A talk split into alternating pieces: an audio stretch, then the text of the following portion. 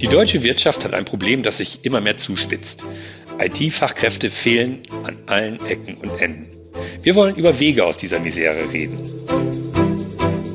Herzlich willkommen, liebe Zuhörerinnen und Zuhörer, zu unserem Foundry Tech Talk. Mein Name ist Heinrich Faske. Ich bin der Chefredakteur von Computerwoche und dem CRO Magazin. Schön, dass Sie sich die Zeit nehmen für ein Thema, das in unserem Markt wohl wirklich allen auf den Nägeln brennt im Moment. Das ist der Mangel an gut ausgebildeten IT-Nachwuchs. Und mein Gast zu diesem Thema ist heute Kimberly Maucher-Lynch. Sie kommt von der Firma Workday und ist dort Head of Talent Acquisition Sales EMEA. Kimberly, das ist ein langer Titel. Was bedeutet der denn eigentlich? Das heißt, ich bin verantwortlich für das gesamte Talentakquise für unseren Sales-Bereich in Europa, Nahost und Afrika. Okay. Vielleicht kannst du uns noch ein paar Takte zur Firma Workday sagen. Ich meine, man kennt das Unternehmen als ein Anbieter von Business Software, aber ich glaube, die Wurzeln, die liegen genau in diesem Bereich Personal, ne? Ganz genau. Also Workday ist ein führender Anbieter von Enterprise Cloud Anwendungen für das Finanz- und Personalwesen. Kimberly, kommen wir erstmal zu einer Einschätzung der Situation. Äh, wie extrem ist denn nun eigentlich der Wettbewerb um die besten Talente aus deiner Sicht? Ich würde es so schildern. Wir haben auf jeden Fall einen Wandel was die Arbeitswelt nachhaltig verändert. Wir hatten eine sehr besondere Situation die letzten zwei Jahren, wo vieles, was wir bisher gekannt haben, komplett auf den Kopf gestellt wurde. Wir hatten die Pandemie, wir hatten die Verlagerung von Arbeitsplätze ins Homeoffice, wir hatten gesellschaftliche Ereignisse, die unser Fokus auf Gerechtigkeit gerichtet haben. Und wir hatten auch technologische und andere Entwicklungen, die es im Prinzip noch nie so einfach gemacht haben, dass Talente sich informieren können über verschiedene Unternehmen und Carrier-Möglichkeiten. Und durch das alles, also wir haben uns verändert, wir als Talente und auch die Arbeitgeber haben sich verändert und auch die Industrien. Und das alles hat einen akuten Wettbewerb um Talente und einen Neustart der Wirtschaft ausgelöst und letztendlich auch eine erhebliche Fluktuation, da Talente überdenken, was sie von ihrer Karriere und auch von ihren Arbeitgebern brauchen und erwarten. Und aus meiner Sicht diese Shift bringt auch Opportunitäten, also nicht nur Herausforderungen und ist auch irgendwo eine besondere Chance, den Austausch zu Karrierenbeschäftigung komplett neu zu definieren. Mhm. Du hast es gerade angedeutet. Haben wir schon so etwas wie einen globalen Wettbewerb um Talente oder ist das eher in der Theorie im Moment der Fall? Du hast es ja gerade gesagt, wir haben durch Homeoffice und Remote Work eine komplett neue Situation. Theoretisch könnten wir rund um den Globus äh, Leute heiern, äh, die wir brauchen. Passiert das schon? Ist dieser globale Wettbewerb schon entfacht oder stehen wir da noch ganz am Anfang aus deiner Sicht? Hm. Es gab schon immer einen Wettbewerb von Fachkräften. Das ist auch zu erwarten in, in Zukunft und wir werden auch sicher sehen, wie sich das weiterentwickelt. Es gibt auch regelmäßig diverse Studien, die das auch tracken. Was ich aber besonders spannend finde, sind die Chancen, die regionale Unternehmen haben in der aktuellen Lage, um Fachkräfte anzusprechen und zu binden. Durch die Pandemie gab es doch eine gewisse Rückbesinnung auf, auf das Land und das Leben auf dem Land, außerhalb von, von Städten und größere Unternehmen und auch Mittelstand, die da ansässig sind. Sie können auch ein spannendes Angebot an Talente machen. Wir sprechen von Zugang zu Natur, kürzere Pendelwege, was bedeutet mehr Zeit für Hobbys, Familie und, und, und. Und das ist eine spannende Entwicklung, die auch viele Möglichkeiten bietet, wenn wir von, von den Wettbewerben Talente sprechen. Das bietet auch viel mehr Flexibilität. Wenn ich da mal einhaken darf, sind denn die Unternehmen deiner Meinung nach wirklich so weit, dass sie sagen, okay, eigentlich interessiert mich nur das Ziel bzw. das Ergebnis einer Aufgabe, ob jemand tagsüber im Café sitzt oder mit den Kindern auf dem Spielplatz ist oder in der Natur Sport treibt. Das ist mir völlig egal. Sind wir schon so weit, dass wir das akzeptieren können und uns wirklich nur noch auf Ergebnisse verlassen? Oder sind die Unternehmen da noch nach deiner Meinung in einem Wandel und müssen da erst noch hin?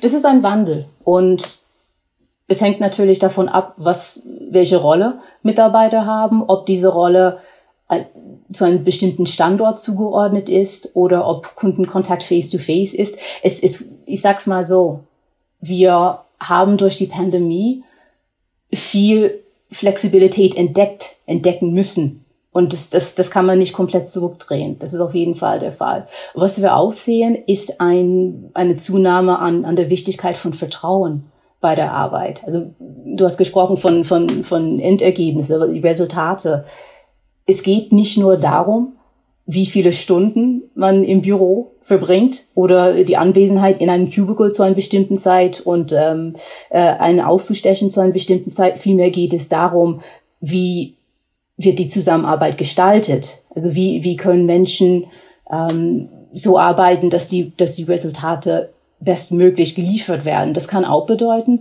dass Menschen zu unterschiedlichen Zeiten arbeiten und an unterschiedlichen Orten, wenn die Aufgabe dies erlaubt. Ist auch eine spannende Entwicklung. Mhm. Jetzt wird ja immer ganz gerne in den Unternehmen so auf die Personalabteilung gezeigt, so nach dem Motto, macht mal. Ja? Äh, wir reden dann über Great Resignation und so, den Ausdruck, der geht ja gerade durch alle Medien. Also wir haben sehr hohe Kündigungsraten international, aber teilweise auch hier in Deutschland. Und äh, dann wird dann immer gerne auf die Personalabteilung gezeigt, nach dem Motto, äh, wir müssen attraktiver werden, jetzt kommt mal in Bewegung, überlegt euch mal, was wir tun können. Reicht das aus oder muss sich ein Unternehmen nicht eigentlich komplett anders aufstellen und äh, an, an der eigenen Kultur arbeiten, um wirklich die Fachkräfte zu erreichen? Vielleicht ein Punkt zu, zu, zu Great Resignation vorab. Das ist, das ist wirklich ein Thema, ähm, das Arbeitnehmer dringend adressieren müssen, wenn sie in ihren Märkten weiterhin wettbewerbsfähig sein wollen. Also diese, das ist ein Thema auch da, wo, wo es um Kultur geht, wo es darum geht, ähm, fühlen sich Mitarbeiter wohl, da ist, da ist vieles, was, was damit verbunden ist. Ich dachte gerade an eine Studie, äh, Heinrich, von Picon, ein Workday-Unternehmen. Sie haben eine Studie gemacht, das heißt Employee Expectations Report 2021, die die, Mitab die Ergebnisse von mehr als 30 Millionen Mitarbeiterkommentare berücksichtigte. Und in dieser Studie wurde zum Beispiel festgestellt, dass fast 60 Prozent der Mitarbeiter unmotiviert zur Arbeit kommen. Und das war schon vor der Pandemie so. Und das bedeutet, dass nur 41 Prozent der Mitarbeiter aktiv an ihrer Arbeit beteiligt sind. Und wenn wir überlegen, was bedeutet das für Unternehmen? Diese Motivationslücke, das kostet Geld, das wirkt sich auf den Shareholder Value aus, Moral im Unternehmen und auch auf die Mitarbeitervergütung, wenn man bedenkt, dass die Gehälter, insbesondere für die Führungskräfte, oft an mittelfristige Unternehmenserfolgen und Zielen geknüpft sind. Und das geht natürlich viel weiter. Wir sprechen von Zeitverlust, von Rekrutierung und Weiterbildung, von Ersatzkräften, ähm, weniger Kontinuität für Kunden etc. etc. Aber es, es muss letztendlich nicht so sein. Also Unternehmen haben die große Chance, ihre Mitarbeiter und ihre Kunden und ihr Aktionär wirklich positiv zu beeinflussen, indem sie in ihren Mitarbeiter und Entwicklung investieren. Und da sind wir bei dem Thema, was kann unsere Personalabteilung tun? Und da gibt es glücklicherweise ein paar Punkte, die die Personalabteilung auch anstoßen kann, um eben dieses, dieses Thema zu adressieren. Mhm. Zuerst. Jetzt hast du ja das, das Glück, sage ich mal, ich eigentlich auch, in einem relativ jungen Unternehmen, äh, Unternehmen zu arbeiten, ähm, wo eine Kultur im Grunde neu entstehen konnte, relativ modern. Aber es gibt eben auch sehr viele Arbeitgeber oder sehr viele Unternehmen, ähm, die sind haben eine sehr lange Kultur, alte Kultur und stehen jetzt vor der Herausforderung, sich interessant zu machen für junge Talente. Äh, ist das jetzt ein Nachteil? Haben jetzt jüngere Unternehmen einen Vorteil aus deiner Sicht in diesem äh, Kampf um, um Talente? Ich finde, es geht gar nicht so sehr darum, ob ein Unternehmen jung oder traditionsreich ist. Ich finde, vielmehr geht es darum zu definieren, was ist unsere Kultur für welche Werte stehen wir als Unternehmen und diese, diese Werte auch bewusst nach außen zu tragen, weil auch dieses Thema Werte, wofür steht ein Unternehmen, wird zunehmend wichtig für Talente, wenn sie überlegen, wer ist ein attraktiver Arbeitgeber, wo, wo, ich, wo will ich arbeiten, wo will ich meine Karriere aufbauen. Ähm, und das kann jedes Unternehmen machen. Wichtig ist nur, dass, dass sich ein Unternehmen Gedanken macht, was denen wichtig ist und das wirklich klar darlegt und das auch lebt. Mhm. Wobei natürlich immer die Frage ist, ist das jetzt die große Inszenierung oder ist es wirklich glaubwürdig, was darüber kommt? Ne? Äh, wie, wie sieht es denn aus mit dem Thema Diversity und Inclusion? Ist ja auch im Grunde bei jedem Unternehmen im Moment auf der Agenda, wird aber, glaube ich, auch sehr unterschiedlich gelebt. Welche Rolle spielt das in, äh, nach deiner Meinung für dieses Thema Arbeitskräfte gewinnen und dann auch halten? Ja, enorm wichtig, enorm wichtig. Die Ereignisse aus den letzten Jahren haben das Gespräch um Vielfalt und Inklusion wirklich sehr persönlich gemacht. Und die sind, die sind Themen, die mittlerweile auch in der C-Suite angekommen sind. Also das ist ein Thema für den Vorstand, das ist ein Thema für die Mitarbeiter, das ist ein Thema für, für jeden. Und wir wissen, dass, dass Mitarbeiter nicht nur ihr Skills und ihr Fähigkeiten und Fertigkeiten zur Arbeit bringen, sondern ihr gesamtes Wesen. Das heißt, ihre Erlebnisse, ihre Sorgen, ihre Themen, das legen sie natürlich nicht an der, an der Bürotür ab. Und ich hatte vorher dieses, diese Studie erwähnt, Employee Expectations Report 2021. Da sind zwei Zahlen, die mir besonders in Erinnerung geblieben sind. Also das eine ist zum Thema Kommentare zu Diversity and Inclusion. Im Jahr 2020 sind die Kommentare zu Vielfalt und Inklusion um fast 40 Prozent höher gegangen. Und diese Entwicklung ist aus meiner Sicht ein starkes Anzeichen dafür, dass Arbeitnehmer eben eine klar Position zu Vielfalt, Inklusion und Gleichberechtigung erwarten. Und noch interessanter war, dass in 43 Prozent der Kommentare zu D&I die Führung oder das Management erwähnt wurde, was natürlich zu der Annahme veranlasst, dass die Mitarbeiter insbesondere diese Signale von ihren Führungskräften sehen möchten. Und dann können wir uns fragen, was, was, was sagt das? Was bedeutet das? Talente wollen zunehmend wissen, wie ihr Unternehmen zu D&I steht. Und aus meiner Sicht müssen Unternehmen diese Verantwortung gerecht werden, wenn sie als attraktive Arbeitgeber gesehen werden wollen. Also diese, diese Initiativen in Angriff zu nehmen, ist das eine, aber man muss es ja auch zeigen. Ne?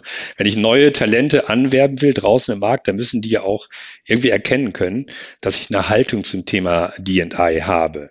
Äh, wie, wie geht man da deiner Meinung nach am besten vor? Macht man die, die Mitarbeiter selbst sozusagen auch zum Sprecher für diese Themen oder wie, wie kann man da vorgehen? Ja, letztendlich ist, sind wir alle dafür verantwortlich, dass unser Arbeitsplatz vielfältig und auch inklusive ist. Das ist vielleicht auch ein ganz wichtiger Punkt. Es reicht natürlich nicht, ähm, darüber zu reden, sondern dies zu leben und Vielfalt muss mit Inklusion verbunden werden. Also wir sehen das beispielsweise bei der Rekrutierung von Mitarbeitern. Wenn ein Unternehmen sagt, wir wollen divers einstellen, und das tun sie, aber bieten keine Arbeitsumgebung, die inklusive ist, ja, und wo, wo, wo jede Mitarbeiter authentisch sich selbst sein kann, dann ist es wird ein unproduktiver Kreislauf geschaffen, weil diverse Mitarbeiter werden zwar rekrutiert, aber sie bleiben nicht. Und das Ziel ist natürlich, Diversity und Inclusion wirklich zum Kernwert eines Unternehmens zu machen und das wirklich in, in Taten umzusetzen. Und es gibt ganz, ganz wunderbar auch hier Studien zu dem Thema, was bedeutet es für ein Unternehmen, wenn sie wirklich ein starkes Commitment zu D&I machen. Also beispielsweise, es gibt ein Harvard Business Review Studie, sehr spannend, ähm, sehr spannende Case für D&I. Sie sprechen über, was es bedeutet, wenn ein Unternehmen ähm, diese, diese Ziele wirklich wirklich als Fokus nehmen. Eine starke Zugehörigkeit war mit einem 50-prozentigen Rückgang des Fluktuationsrisikos und einer 75-prozentigen Reduzierung der Krankheitstage verbunden. Und das sind wirklich starke Zahlen, die belegen, es gibt viele gute Gründe, und Diversity and Inclusion zu investieren. Hm. Lass uns mal im Folgenden noch ein bisschen sozusagen konkreter werden im Sinne von, lass uns den, unseren Zuhörern mal ein paar Ideen oder Tipps mitgeben, was man tun kann. Also ähm, ich glaube, alle Unternehmen oder allen Unternehmen ist klar, dass sie sich mit dem Thema Aus- und Weiterbildung vielleicht äh, nochmal intensiver und in einer anderen Weise beschäftigen müssen, äh, als wie sie es bis jetzt gemacht haben. Ähm, was siehst du da für Trends und ist es zum Beispiel sinnvoll zu sagen, ich stelle jetzt erstmal nur Rohdiamanten ein und bilde die dann in einer Art und Weise weiter, dass sie mir später helfen. Also, dass man die Ansprüche sozusagen bei der Neueinstellung runternimmt, um die Leute dann stärker selber auszubilden. Ist das ein Weg? Also, was, was macht man in der Aus- und Weiterbildung am besten? Wichtig ist, dass Mitarbeiter ihre eigene Career Story gestalten können. Wir kennen das alle aus der Vergangenheit. Es gab einmal im Jahr ein Performance-Gespräch oder ein Career-Gespräch. Da hat man sich hingesetzt, hat mit Vorgesetzten besprochen, wie war das letzte Jahr und wie, wie, kann, wie kann das nächste Jahr gestaltet werden. Und oft gab es einen ganz klaren Weg, Career-Weg, ähm, man beschreiten könnte oder auch nicht. Es gab aber kein, kein flexibles Gespräch über Möglichkeiten. Das ist insofern eine Herausforderung, für das Thema attraktive Arbeitgeber und, und Arbeitsplatz der Zukunft, weil Mitarbeiter wollen sich entwickeln und ihre Ziele sind, können sich ändern mit der Zeit und können sich auch ändern mit, mit dem Unternehmen. Das ist eigentlich das Ziel, dass Mitarbeiter mitgenommen werden auf die Reise in die Zukunft. Und Qualifikationen verändern sich auch, Skills verändert sich. Der Arbeitsmarkt verändert sich so schnell, dass konkrete Skills nicht mehr reichen werden für ein gesamtes Arbeitsleben. Digitalisierung spielt da auch eine Rolle. Die ähm, technische ähm, Voraussetzungen, die, die notwendig sind am Arbeitsplatz, hat damit auch zu tun. Letztendlich müssen wir flexibler denken, ähm, wenn, wenn, es, wenn es um Skills geht. World Economic Forum hat einen Artikel rausgebracht neulich. Mehr als ein Milliarden Menschen müssen reskilled werden aufgrund von, von technologischer Veränderungen. Was bedeutet das für uns? Das bedeutet, dass die Skills der Zukunft nicht unbedingt ähm, die gleichen sind wie aus, aus der Vergangenheit. Das, was wir gelernt haben in der Schule, an der Uni, in der Ausbildung, das ist nicht das, was uns bis, bis zur Rente tragen wird. Das bedeutet, Agilität wird wichtiger, Resilienz wird wichtiger, Change Readiness wird wichtiger. Die sind alle die Skills der Zukunft die Fähigkeiten, die Interesse, sich neue Skills anzueignen, das ist wichtig. Und Unternehmen haben auch eine Chance, diese Notwendigkeit zu unterstützen mit Technologie. Und das machen wir auch bei Workday, indem wir unsere eigene Technologie nutzen. Das nennt sich Talent Marketplace.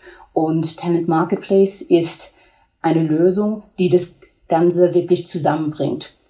Mitarbeiter können sich informieren über die offen sind im Unternehmen. Sie können sich über sogenannte Gigs informieren. Gigs sind spontane Projekte, wo sie sich einbringen können, vielleicht was ganz anderes, als sie in der Vergangenheit gemacht haben.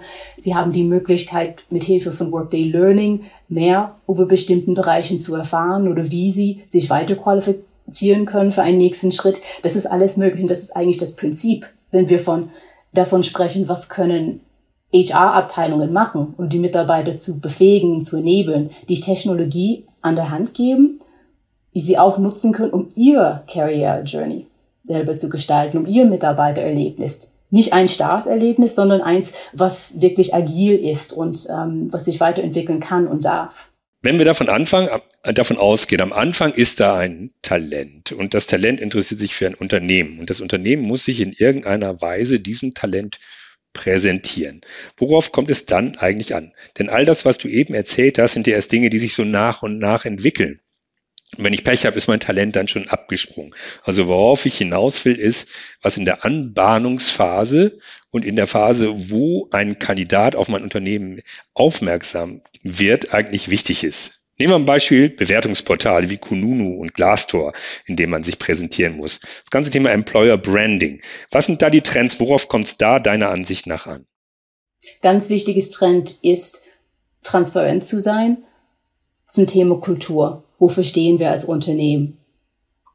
Anderer wichtiger Punkt ist wirklich offen zu zeigen, wie ein Day in the Life aussehen kann in einem Unternehmen. Also Unternehmen werden zunehmend offener damit und zeigen auch Career Stories von ihren Mitarbeitern. Was macht ein Mitarbeiter? Welche, welche Rollen haben sie angenommen und, und wie sehen diese Rollen aus? Das Einblick geben. Das ist ganz besonders wichtig. Und vielleicht zu, zu deinem Punkt, was kann ein Unternehmen machen? Das Thema Employee Experience ist unheimlich wichtig. Und Employee Experience, Mitarbeitererfahrung, fängt aus meiner Sicht nicht damit an, wenn jemand anfängt, in einem Unternehmen schon viel früher. Das passiert eigentlich in, in, im ersten Austausch, wenn sich jemand bewirbt. Und es geht durch das, das gesamte Spektrum vom Erlebnis bis zur Einstellung und dann Beförderung und Lifecycle-Events bis zum letzten Tag. Und wichtig ist, dass ein Unternehmen dieses gesamte Thema Employee Experience nicht nur ernst nimmt, sondern auch an eben Unternehmenswerte verknüpft und diese, diese Initiativen auch im Austausch mit den Mitarbeitern gestaltet, weil man braucht natürlich eine Struktur und auch Programme und Initiativen, die an tatsächliche Bedürfnisse geknüpft sind. Also das, das Prinzip von Employee Experience ist wirklich, das anzubieten, was Mitarbeiter brauchen, um ihre beste Arbeit zu leisten. Und die Tools an die Hand zu geben, so dass sie dies tun können. Und eben das auch machen wir bei Workday. Workday ist zugänglich auf dem Laptop und auch auf dem Handy, also auch on the go verfügbar. Und mit Workday kann man auch Karriereplanung gestalten. Kann man auch schauen, welche Learning-Möglichkeiten gibt es. Man kann auch spontanes Feedback geben und auch bekommen. Also dazu gehört ähm, vieles auch Self-Service-Angebote, anstatt immer anfragen zu müssen. Jedes Mal, wenn, wenn man eine Gehaltsabrechnung braucht oder wenn jemand bestimmte Informationen braucht ähm, für, für die Versicherung. Wie wäre es, wenn jemand das direkt in Self-Service machen könnte, unabhängig von, von, von Zeit und Ort? Auch das ist möglich mit Workday. Und das nutzen auch unsere Mitarbeiter und wir empfinden das als sehr, sehr starkes Angebot an die Mitarbeiter, um ihr Experience ähm, wirklich flexibel zu machen. Du hast vorhin äh, das Thema Karriereplanung angesprochen. Ähm, vielleicht kannst du uns noch mal erklären, jemand kommt neu in ein Unternehmen ran, da ist immer die Probezeit und da muss sich irgendwie schon mal so ja, vertraut machen mit den Prozessen, mit den Kolleginnen und Kollegen im Unternehmen und so weiter, ähm, mit den Systemen natürlich. Das ist alles relativ aufwendig. Ist das schon der Zeitpunkt, wo sich ein Unternehmen, ein Abteilungs- oder Bereichsleiter oder vielleicht auch die Personalabteilung Gedanken machen müssen, wohin sie einen Mitarbeiter entwickeln wollen? Oder ist es viel zu früh? Und man fängt damit erst nach ein, zwei, drei Jahren an, wenn er sich äh, in seiner Rolle bewährt hat. Der Prozess entwickelt sich. Schon am Anfang gibt es eine erste Idee, wo jemand arbeiten kann, arbeiten möchte das, das fängt schon mal an mit der, mit der Einstellung. Sie haben sich für eine bestimmte Stelle beworben, weil sie, weil sie sich für diese, diese Rolle interessieren, für diesen Bereich. Das kann sich aber entwickeln im Laufe der Zeit aufgrund von Veränderungen im Unternehmen, aufgrund von verschiedenen Chancen, die sich aufgetan haben, neue Märkte, ähm, wo diese, dieses Unternehmen reingeht. Und das ist eben das Prinzip von flexiblen Karrieregesprächen, dass man das nicht nur punktuell ähm, einmal im Jahr macht, als, als äh, starres Ritual, sag ich mal, ähm, sondern dass diese Gespräche immer wieder passieren, in kürzeren Abständen und auch flexibel, so dass diese Momente direkt angesprochen werden können.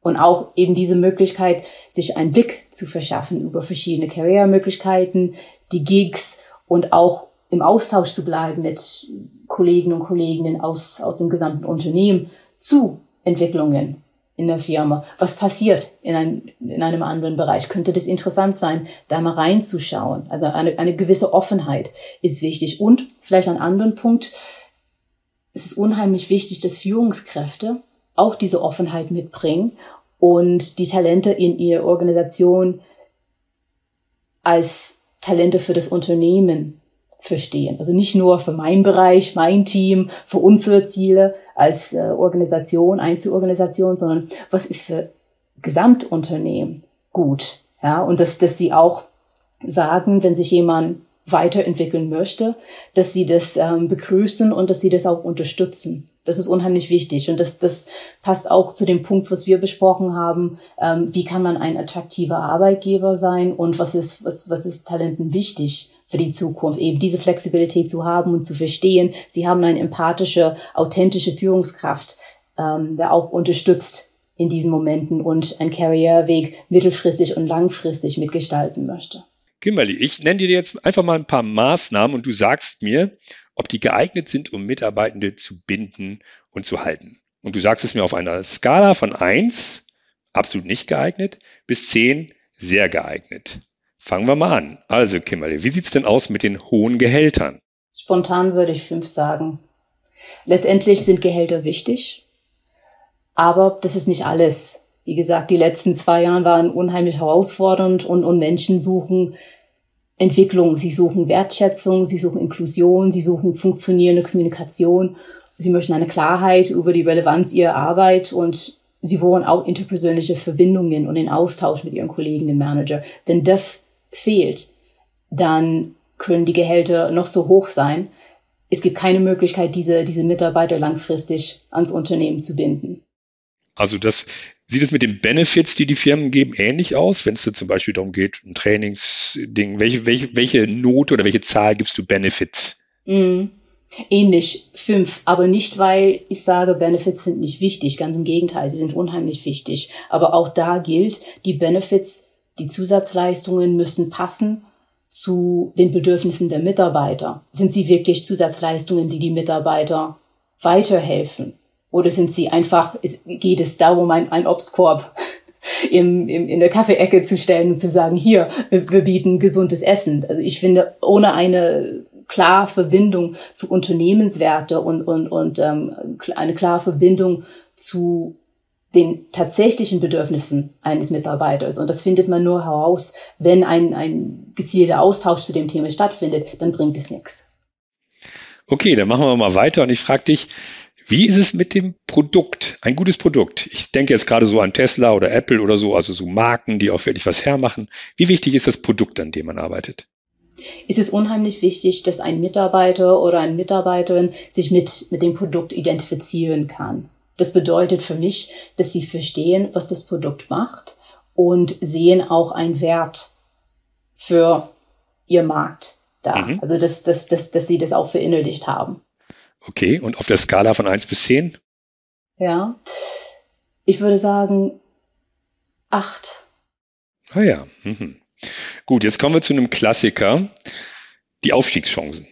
Also man redet ja viel von flachen Hierarchien und so weiter. Und äh, mein Eindruck ist, dass diese Aufstiegsthematik, Verantwortung neuer Titel und so weiter, Führungsverantwortung, dass das ein bisschen runtergespielt wird. Wie wichtig sind die Aufstiegschancen aus deiner Sicht? Auch die Note bitte. Das ist sehr individuell. Für manche ist es zehn, für manche ist es eins. Ich, ich, sag, ich sag dir warum.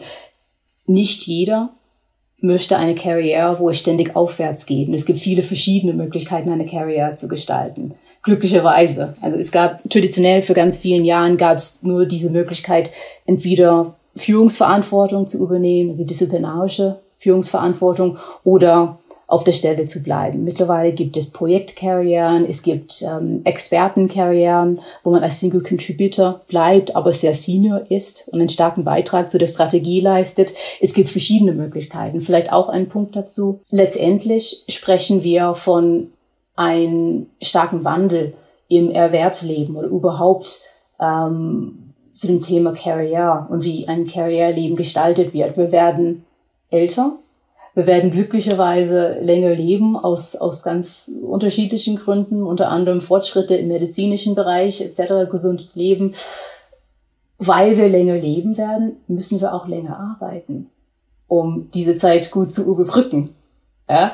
Und was bedeutet das für unser Leben? Das bedeutet, dass wir nicht unter Umständen 30, 40, 50 Jahre am Stück arbeiten werden. Wir werden Pausen machen, wir werden Sabbaticals machen, Menschen werden ähm, Breaks machen, um Angehörige zu pflegen oder eine Familie zu gründen. Sie werden gewollt oder ungewollt Upskilling oder Reskilling machen, geplant oder ungeplant. Sie werden immer wieder neue Phasen erleben und das ist auch unheimlich wichtig, wenn wir darüber sprechen, was ist ein attraktiver Arbeitgeber, dass diese Möglichkeiten auch angeboten werden. Und zu deinem Punkt, wie wichtig ist es, Aufstiegschancen anzubieten, ist es wichtig für manche Mitarbeiter, aber für manche Mitarbeiter ist es wichtig, eine andere Carrier zu haben. Und für einen attraktiven Arbeitsgeber, zu einem attraktiven Arbeitgeber gehört es dazu, aus meiner Sicht, dass sie diese Option auch anbieten. Mhm. mhm.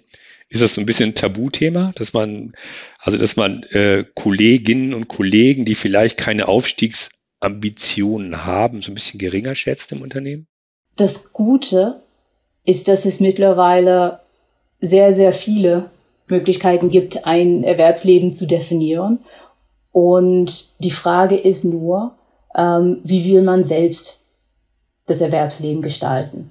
Okay, ich habe noch drei Themen. Eins ist persönliche Freiheit im Zusammenhang mit Hybrid Work. Ich hatte ja ein bisschen das Gefühl, dass ganz viele Beschäftigte in den Unternehmen sich so ein bisschen von der Leine gelassen fühlen durch diese ganze Situation Homeoffice, Remote Work und das auch genießen. Also wie wichtig ist die persönliche Freiheit? Die persönliche Freiheit ist unheimlich wichtig. Zehn. Mhm. Also äh, ich frage deswegen auch, weil ja sogar Unternehmen wie Google, Apple und so weiter sagen, okay, ihr müsst wieder rein ins Büro, wir können so nicht weitermachen, funktioniert nicht mehr. Also da, da, da deutet sich ja so ein Konflikt auch an zwischen diesem, ihr müsst anwesend sein im Unternehmen. Viele empfinden das ja inzwischen schon so, als wenn sie irgendwie, äh, ja, äh, gedrängt würden, gegen ihren Willen irgendwo äh, im Büro zu sitzen. Ist das jetzt ein Thema, was mit der Wiedereröffnung der Büros auf uns zukommt? Ist auf jeden Fall eine, eine Entwicklung, die sehr spannend ist. Vor der Pandemie war das gar nicht so das Thema, weil viele Unternehmen haben sich nicht die Frage gestellt, ob ähm, viele oder vielleicht alle eine gewisse Zeit remote arbeiten müssen. Das konnten viele austesten, also zumindest die, die, die remote arbeiten könnten in ihren Rollen. Und so eine Arbeitsweise bietet eine gewisse Flexibilität, ähm, worauf sich manche nicht, nicht mehr verzichten möchte. Wichtig ist auf jeden Fall, dass, also überall, wo es um eine Veränderung geht oder ein Rückkehr ähm, zu, ein, zu einem bestimmten Working Style, dass kontinuierlich mit, mit den Mitarbeitern gesprochen wird, zu fragen, wie sehen sie das? Und da sind wir bei einem wichtigen Punkt, das Thema kontinuierliches Zuhören. Also, dass, dass ein Unternehmen diese Kultur hat, regelmäßig und auch empathisch zuzuhören, so dass sie, sie wissen, wie es den Mitarbeitern geht. Wir hatten es von der Pandemie und diese, diese zwei Jahren, die unheimlich herausfordernd waren. Jeder Mitarbeiter, jeder Mensch hat diese Zeit ganz anders erlebt. Und wir können nicht davon ausgehen, dass jeder Mitarbeiter ein ähnliches Bedürfnis hat.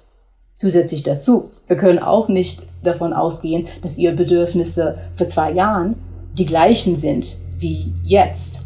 Wenn wir überlegen, wie, wie, sind, wie sind Employee Surveys gestaltet, es gibt verschiedene Möglichkeiten, Employee Surveys zu gestalten und, und zuhören. Und ich sag mal, in der Vergangenheit war es oft so, dass es einmal im Jahr für Unternehmen. Es gab einmal im Jahr ein ähm, großes Survey, eine große Umfrage. Die Ergebnisse sind ausgewertet worden und dann gab es Handlungsfelder, die definiert worden sind. Die Herausforderung bei einmal im Jahr Fragen ist, dass die Ergebnisse schon veraltet sind, bevor man die Möglichkeit hat, diese Handlungsfelder überhaupt zu definieren. Und was wir machen bei Workday ist, wirklich jeden Freitag fünf Fragen zu stellen. Das bedeutet, jeder Mitarbeiter hat die Möglichkeit, sich zu äußern über ihre Arbeitsumgebung und über die Dinge, die denen wichtig sind. Und die Manager haben auch die Möglichkeit, dieses Feedback zu erhalten auf einem Dashboard anonymisiert. Also die Mitarbeiter haben die Möglichkeit, dieses Feedback anonym abzugeben und aus diesen Ergebnissen, dieses Input, können die Manager Handlungsfelder und Trends erkennen. Okay, ich habe noch zwei Themen. Eins haben wir aber schon lang und breit besprochen. Kultur, ja. Werte, Purpose. Ich glaube, mhm. wir sind uns einig, dass wir uns da irgendwo auf der Skala bei der 10 bewegen, oder? Absolut. Ohne, ohne Kultur funktioniert nichts. Vielleicht ein Punkt zu, zu Kultur.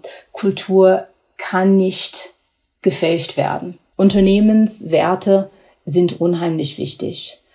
Sie können nicht gefälscht werden. Wenn Mitarbeiter oder wenn Bewerber das Gefühl bekommen, dass es nicht authentisch ist, dass, dass Botschaften nicht wirklich glaubhaft sind oder nicht gelebt werden, dann auch da werden sie nicht längerfristig als attraktive Arbeitgeber gesehen werden. Okay, Werte irgendwo äh, aufzuschreiben und in einem Ordner in irgendein Regal zu packen oder digital vorzuhalten, das kennen wir alle. Die Frage ist ja, wie lebt man eigentlich Werte? Richtig, ne? richtig. Und äh, hast du da einen Tipp? Ja, ein ganz, ganz wichtiger Tipp, die Werte müssen wirklich ein, eine Grundlage haben in dem Unternehmen und wie die Menschen miteinander umgehen. Das spürt man. Das spürt man in dem Moment, wo jemand reinkommt als, als Bewerber. Das spürt man im Umgang mit, miteinander. Das spürt man und das merkt man in, in Momenten, wo es Herausforderungen gibt und wo, wo vielleicht äh, schwierige Themen besprochen werden müssen. Es gibt ganz viele Momente, wo das, ähm, wo das klar ist. Ein Unternehmen hat die Möglichkeit und aus meiner Sicht auch die Verpflichtung, von ganz oben diese, diese, diese Botschaften nach außen zu tragen. Von den Gründern beispielsweise oder von, von, von dem C-Suite. Also sie sind die Botschafter nach außen von dem Unternehmen und sie sind auch das Gesicht von den Unternehmenswerten. Damit kommen wir zum letzten Punkt und das hast du fast schon vorweggenommen. Äh, wir reden hier über Maßnahmen, die geeignet sind, um Mitarbeitende zu binden und zu halten. Wie ist es mit der guten Führungsarbeit? Gute Führungsarbeit ist unheimlich wichtig. Ich sage zehn. Gute Führungsarbeit bedeutet letztendlich gut zuzuhören, auch die Mitarbeiter auch mitzunehmen. Also nicht, nicht vorzugeben, was die Mitarbeiter zu tun haben, sondern wirklich zuhört, was brauchen die Mitarbeiter, wo haben sie Hindernisse und, und Herausforderungen, ihre beste Arbeit äh, zu leisten und wie können sie unterstützt werden. Und auch, wie gesagt, irgendwann zu sagen, das, was sie gelernt haben in einem bestimmten Bereich, sie sind an einem Punkt, wo sie zum, zum nächsten Schritt gehen wollen und das nicht als Bedrohung für das Team sehen, sondern als ähm, eine willkommene und ganz natürliche Entwicklung. Mhm. Vielen Dank, Kimberly. Vielleicht zum Abschluss noch deine Einschätzung. Wo stehen die Unternehmen heute? Haben sie erkannt, wie wichtig das ganze Thema Talentmanagement wirklich ist, um, um in diesem äh, Wettbewerb um Talente erfolgreich zu sein? Oder stehen wir noch am Anfang? Manche ja, manche noch nicht so sehr. Also bei manchen fehlt noch den Drang zur Veränderung. Die Geschwindigkeit des Wandels wird dies aber irgendwann zur Notwendigkeit machen. Und letztendlich bei Talentmanagement geht es darum, die Mitarbeiter und das Unternehmen für die Zukunft vorzubereiten. Und das ist ein Investment in Talent. Das ist nicht weniger als ein Investment für das Bestehen eines Unternehmens. Das ist Nachhaltigkeit im reinsten Form. Und um das zusammenzufassen, ein Investment in Talentmanagement ist die Entscheidung, die Mitarbeiter mitzunehmen in die Zukunft und gemeinsam was zu entwickeln. Unternehmen die Talentmanagement wirklich gut machen, haben ein paar Punkte gemeinsam. Erstens, sie entwickeln ihre Talentmanagement-Strategien anhand von ihren Unternehmensstrategie und sie kommunizieren das auch bewusst, welche Skills sie brauchen. Und zweitens, sie gestalten ihr Talentmanagement auf inklusive Art. Und das heißt, jeder wird mitgenommen und kann für sich sehen, welche Entwicklungschancen es gibt und wie sie da hinkommen können. Und drittens, sie nutzen Technologien um ihr Talentmanagement-Angebot wirklich zugänglich und verfügbar zu machen. Und dazu gehören On-Demand-Angebote und Self-Service-Learnings. Mhm. Wenn man jetzt die Geschwindigkeit dann auch mal erhöhen wollte, könnten da Daten oder auch künstliche Intelligenz ein Hilfsmittel sein, um da vielleicht schneller voranzukommen? Also Daten sind wichtig, um Einblicke in das Unternehmen zu bekommen und wirklich erkennen zu können, wo es Handlungsfelder gibt. Und vor allem ist es wichtig, dass die Daten bereichsübergreifend sind und bereichsübergreifend verfügbar sind, dass Menschen nicht in einzelnen Abteilungen die Daten abfragen müssen, um sie dann manuell zusammenzustellen. Und mit integrierten Daten, so wie das mit Workday möglich ist, kann man Einsichten über Personalthemen bekommen, die mit dann Daten aus den Finanz- und anderen Bereichen einen umfassenden Blick in das Unternehmen geben. Und gerade im Mittelstand können Unternehmen von der Investition in Talentmanagement-Technologien profitieren. Sie haben in manchen Fällen nicht so einen großen HR-Abteilung, so wie in einem, in einem größeren Unternehmen und können mit Einsatz von diesen Technologien viele Einsichten sehr schnell und sehr einfach erhalten. Und somit können sie besser auf Veränderungen eingehen, weil sie Echtzeitdaten erhalten dann zu ihrem Unternehmensgeschehen. Vielen Dank, Kimberly Maucher-Lynch von der Firma Workday. Du hast ja eigentlich unser Fazit jetzt schon gezogen. Ähm, ich darf mich an dieser Stelle bei unseren Zuhörerinnen und Zuhörern bedanken. Würde mich freuen, wenn Sie unseren Podcast abonnieren würden.